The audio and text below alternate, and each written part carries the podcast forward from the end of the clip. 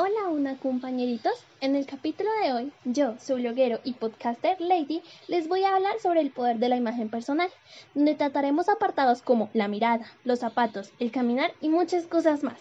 Y ahora sí, comencemos.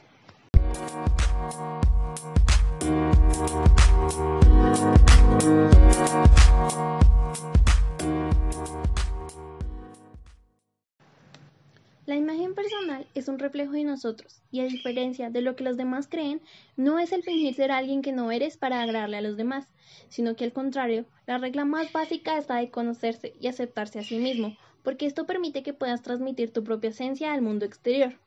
Ahora que entendemos un poco mejor el concepto de imagen personal, quiero decirles que la imagen personal no solo se refiere a la belleza exterior, el vestir bien o llevar maquillaje impecable. Y me refiero tanto a chicos como a chicas, porque créanme, todo el mundo tiene derecho a usar maquillaje. Sino que esto incluye la forma en la que te expresas, en la manera en la que te diriges a las personas. Y en esta parte no solo hablo de tu forma de hablar, sino también a tu lenguaje corporal. Porque recuerda que está comprobado que nosotros los seres humanos utilizamos un 93% de comunicación no verbal, donde también incluimos nuestro tono de voz. Y esto es importante porque en cualquier actividad tu comunicación no verbal, consciente o inconscientemente, habla por ti y puede influenciar en la manera de que tus interlocutores hablan contigo, como por ejemplo la mirada, que demuestra respeto e igualdad mirar a los ojos de una persona cuando hablas con ella. No huyas de su mirada. Eso denotará timidez y le transmitirá a tu compañero que no tienes ganas de hablar. Y aquí podemos incluir las sonrisas, o mejor dicho, la ausencia de estas. Y con esto no me refiero a que debas andar todo el tiempo sonriendo como el guasón, sino a utilizar tu sonrisa más seguido y cada vez que lo veas necesario. Eso te hará ver más amigable y te permitirá mostrar más sobre tu personalidad. Ya que terminamos de hablar sobre la comunicación en las personas, quiero tocar el tema de la forma de caminar. Hace mucho tiempo escuché de alguien que caminar como supermodelo te hará sentir como una, así que lo intenté. Observé pasarelas y videos de cómo ellas se movían, y sin mentirles, sentí más confianza cuando caminaba, como si estuviera empoderada. A que lo, lo, que me refiero con esto no es a que camines como supermodelo todos los días, sino que la manera en que caminas no solo influye en lo que los demás ven de ti, como el caminar encorvado y viendo hacia abajo, que transmite inseguridad y poca sociabilidad sino que también influye en la manera en cómo te ves a ti mismo y cómo esto te llena de confianza y autoestima. Y aunque lo creas o no, en esto entran tus zapatos. Así es, los zapatos. Cuando era pequeña, mi mamá todos los días nos obligaba a limpiar y brillar los zapatos que llevábamos en el día siguiente. A lo que mi hermano y yo preguntábamos, ¿por qué importan los zapatos?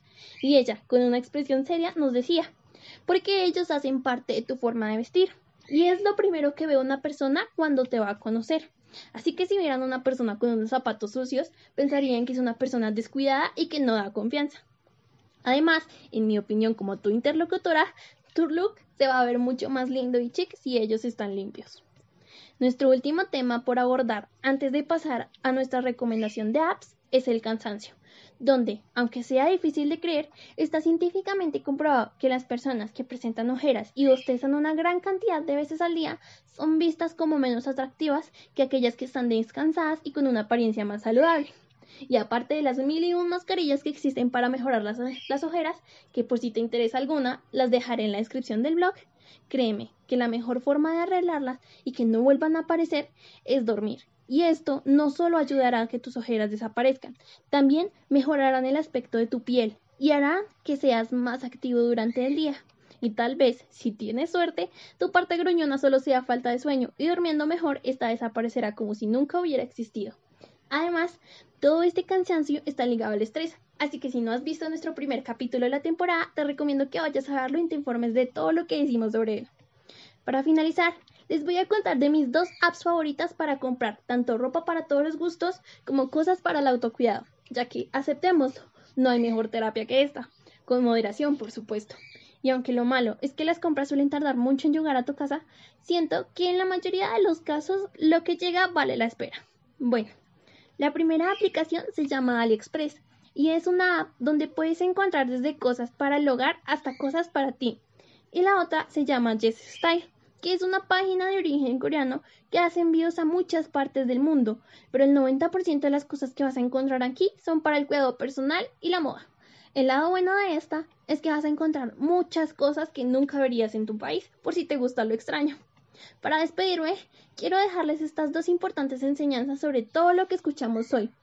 Y es que un aspecto físico impecable con una mente vacía, sin personalidad, no sirve. Y del mismo modo, una mente prodigiosa con una apariencia descuidada o sucia, tampoco.